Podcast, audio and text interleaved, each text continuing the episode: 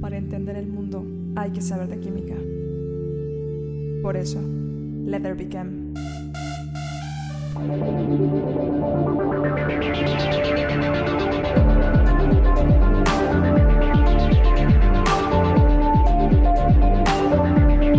Comenzamos. Habías dicho, Domingo, que, que tenías otra, ¿no? ¿Nos quieres contar otra? Me estuve acordando de varias. Por ejemplo, el primer like que tuvo Quimiofilia como página de Facebook lo dio el doctor Agustín López Munguía Canales. Para los que no ubican a Agustín, Agustín es un investigador de, del Instituto de Biotecnología de la UNAM. Es un, es un enzimólogo, ingeniero, eh, eh, biólogo molecular eh, muy, muy, este, muy bueno. Agustín es Premio Nacional de las Ciencias y las Artes aquí en México. Es, es, un científico de un nivel muy, muy alto. También es un divulgador. Y fue muy afortunado que cuando yo abrí la página de Facebook en 2017, el primer like que, que, que tuvo la página eh, fue el de él. Entonces me llegó un mensaje donde dice, Agustín López Munguía, le gusta tu página. Y dije, oh, wow. Fue como una especie de, de, buen augurio. Y también tenemos por ahí un mensaje que nos mandó por correo eh, Eusebio Juaristi. En la primera revista que publicamos en noviembre del 2017, llegó un correo, en ese momento era mi correo personal, donde Eusebio Juaristi eh, nos anima a seguir, seguir este, editando la revista. De hecho, Juaristi, que tiene, que liderea la, la red latinoamericana de química, pues nos tiene incluidos en la red latinoamericana como una revista de las que la, de las que la asociación recomienda. Otra anécdota que, que es, esta es como un poquito más seria, eh, de la forma, eh, cómo es que nosotros elegimos la información que publicamos hay, gente que piensa que lo que hacemos es que bajamos artículos de Wikipedia y les damos un diseño bonito. No, no, no hacemos eso. Sepan ustedes que nuestra información es revisada muy minuciosamente. Y un ejemplo es una vez cuando estábamos editando el, el número 6, que es el de la química en Mesoamérica, yo estaba tratando de que alguien nos platicara acerca de eh, fermentos que, que pudiera haber eh, habido, que pudiera haber habido, se dice así, en Mesoamérica. Entonces contacté a una persona que me recomendaron, entiendo que la persona es microbiólogo, eh, y le planteé, dije, oye, estamos queriendo armar un número de la, de la química en Mesoamérica, la forma en que había técnicas de manipulación de las sustancias, de la materia, incluso los alimentos, en Mesoamérica y pensamos que quizá tú sabrías algo sobre eh, fermentos, algún tipo de estas estrategias microbiológicas que pudieran haberse dado en, Mesoamérica antes de la llegada de los españoles. Y dijo, sí, sí, yo, yo conozco muchas, muchas y pues te escribo algo. Pues gracias, ¿no? Llegó su artículo, me toca a mí revisarlo, en ese momento me tocaba revisar a mí los artículos. Y entonces leo en el texto que eh, los pastores aztecas iban y, llevaban a pastar a sus ovejas a las faldas del Popocatépetl y que llevaban, seguramente llevaban queso de cabra para, para eh, librar el hambre durante las travesías de los pastores. Entonces, este, lo contacté y le dije, oye, este, tengo algunas dudas con lo que nos estás escribiendo. ¿De dónde sacaste esa información? No, pues mucha de esa información yo la conozco y la verdad no recuerdo dónde la pude haber leído, pero yo es información que conozco. Le dije, mira, eh, me gustaría que nos, nos, que cada afirmación que haces fuera acompañada de una referencia. Es, es un poco más confiable, hay una manera de que quien está interesado en esa temática, pues pueda consultar más referencias y pues poder enriquecer sus intereses, ¿no? Sí, te voy a buscar unas, pero ¿cuál es el punto? Dije, bueno, mira, para acabar pronto, pues estás poniendo en el artículo que había pastores aztecas y que llevaban a pastar a sus ovejas a las faldas de Popocatépetl. Entonces, eh, la evidencia y la, la, historiografía dicta que aquí en América no había ganado. Entonces las, las ovejas y las vacas llegaron con los españoles. Entonces la posibilidad de que haya habido pastores aztecas es prácticamente nula. Y tú me estás diciendo que elaboraban queso y elaboraban mantequilla y cosas así. Entonces, esa información, este, no la vamos a, yo no puedo publicar eso, no tenemos evidencia de que eso exista. Entonces me dice, ay, pues no creí que fueras tan estricto, como es divulgación, pues sí, pero no por ser divulgación, pues vamos a publicar fantasías, ¿no? O vamos a publicar cosas que no son ciertas, ¿no? Entonces me dijo que iba a corregir, que iba a corregir el, el artículo no lo corrigió, nada más como que le cambió, me dio la impresión de que cambió como las primeras frases de los, de los párrafos. No sé si él pensaba que yo no iba a volver a leer todo el documento y pues nada más como que cambió algunas palabras, algunas conjunciones, cosas así. Y ya le dije, ¿sabes qué? Este, creemos que tu artículo no, no cumple con nuestros objetivos, este, no cumple con nuestros lineamientos y pues me veo en la necesidad de... Eh, de rechazar tu artículo. Agradezco mucho tu tiempo. Este, yo deseo que en un futuro pues sigamos colaborando, pero en esta ocasión pues no, no, no me puedo hacer responsable de esta información. Entonces pues, pues sorry, ¿no? Y me dice, pues qué exigentes. Yo nunca había visto que ningún artículo de divulgación pidiera bibliografía y mucho menos que cuestionaran tanto al autor. Pues se supone que el autor es dueño de su información. Y dije, pues pues supongo, pero nosotros no trabajamos de esa manera y ya espero que, el autor en mencionado este, pues no se haya ofendido de más. que no, que no amanezca tu casa llena de huevos o papel higiénico, ¿no? Que no amanezca mi casa llena de lana de oveja azteca. Sí, ya sé. Eh, pues no sé, no sé si, si, si Chucho quiera comentarnos algo más porque tiene muy poquito tiempo o si yo me, me lanzo y les, les platico otra pequeña anécdota de mi, de mi caminar por, por la revista. ¿Qué opinan? Platícanos tú. Tú casi nunca hablas. Sí. Ya no Eres muy callada, muy seria, muy propia. Claro, así soy. Nunca hablas. claro. Pues uh, yo creo que vale la pena como que mencionar y resaltar y todo lo que, lo que ya venía diciendo eh, Chucho, que, que esta onda de armar números y, pensar en los contenidos y, pensar en el orden y todo, pues no, no está tan sencilla. Y yo le puedo decir solo, o sea, de los, yo solo he participado en, en esta, de esta forma en dos números. Em, el primero, como ya mencioné, fue el de química teórica que, que yo agradezco que em, Domingo me diera la oportunidad de, de intentarlo, porque pues como dice, ¿no? Al principio la revista no, no era una de las áreas que contemplaba. Y la verdad es que los teóricos somos muy castigados por la química en general porque pues la química es una ciencia muy pues, experimental, ¿no? Como que la mayoría de los químicos a eso se dedica, a hacer experimentos y hacer reacciones y hacer todo. Y yo siendo teórica dije, uh, pues deberíamos de, de hablar de esto. Solo quiero decir que fue algo bien difícil, bien difícil, porque pues primero, pues somos, no somos muchos, no hay, o sea, comparado con los, las otras áreas, somos yo creo que los menos.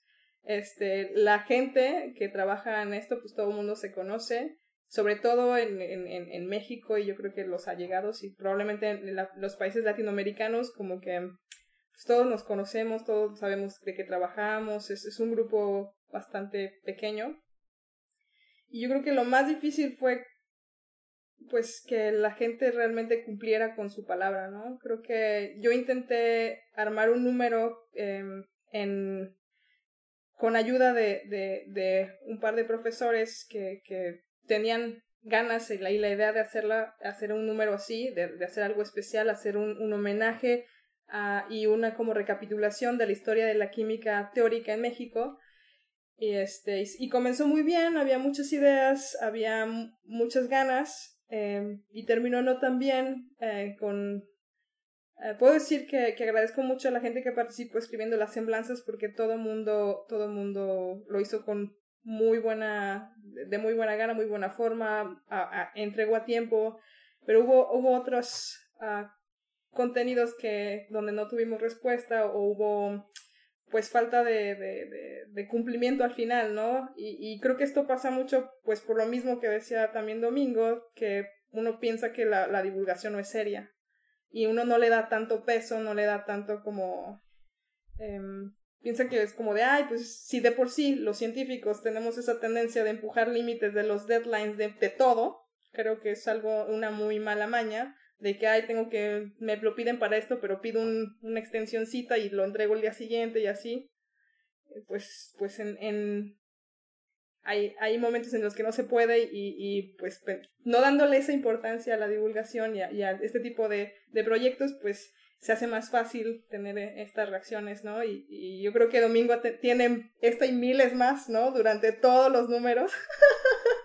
Pero yo que lo visto un par de veces, uff, uff, no, Mm, ahí me quedó claro que está bien difícil y, bien complicado encontrar eh, gente que, que cumpla, que, que, no sea solo como de, de, la boca para afuera, que sí, es muy difícil. Esa es mi, esa es mi anécdota, mi experiencia. ¿Puedo abundar sobre esa anécdota, Cristi? ¿Nos queda tiempecito? Un poquito, sí, no, no estoy muy segura cuánto nos, nos queda, pero sí, o sea, nada más sí, sí, date. Y ya con eso terminamos, con eso terminamos. Pues de ese, de ese número estamos hablando del número 11 de la revista Quimiofilia, que los invitamos a leer, por cierto. Fue un caos, este, si alguien nos está escuchando del área de los que quisieron participar, pues en honor a la verdad lo cuento.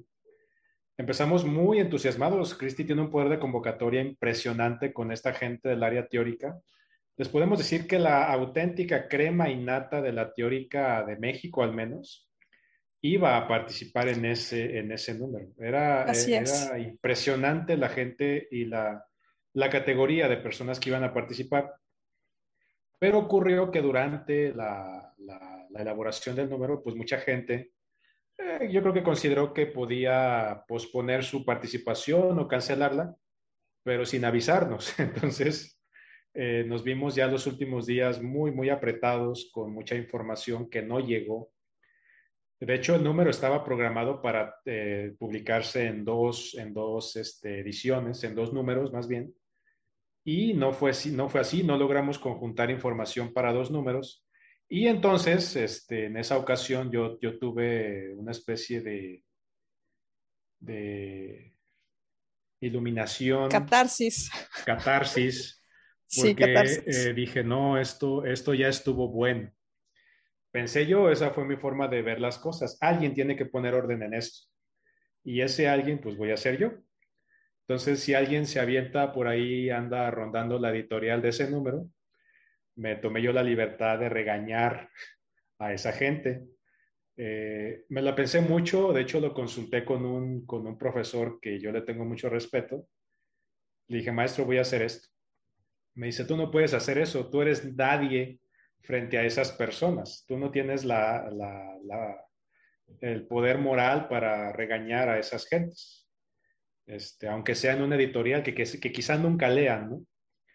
Y yo le dije, no, maestro, este, de hecho, por eso mismo voy a, voy a alzar la voz, porque ya llegó la hora de que alguien ponga orden, sino quién. Entonces, en esa, en esa editorial, pues me pongo un poco un poco sensible y les digo, oigan, señores, todo el mundo anda queriendo que le ayuden a divulgar, este, todo el mundo quiere que le ayuden a, mostrar su, información, todo el mundo aprecia a un, a un este, divulgador, llega uno como divulgador y luego, luego lo apapachan y le dan unos palmadita en la cabeza, pero a la hora de trabajar en serio para divulgar, pues nadie, nadie quiere, ¿no? Nadie quiere trabajar, nadie quiere sacrificar un ratito porque tampoco se emplea tanto tiempo en lo individual no es tanto tiempo, ya en, lo editorial sí. Entonces, eh, pues me aventé a hacer un regaño. Este es una invitación. Si alguien quiere ver, quiere ver ese regaño, está publicado en, el número 22, no, número 11, perdón, número 11 de la revista. El 22 es más reciente, ¿verdad? El número 11 de la, revista es, la editorial. Apenas estamos, estamos trabajándolo.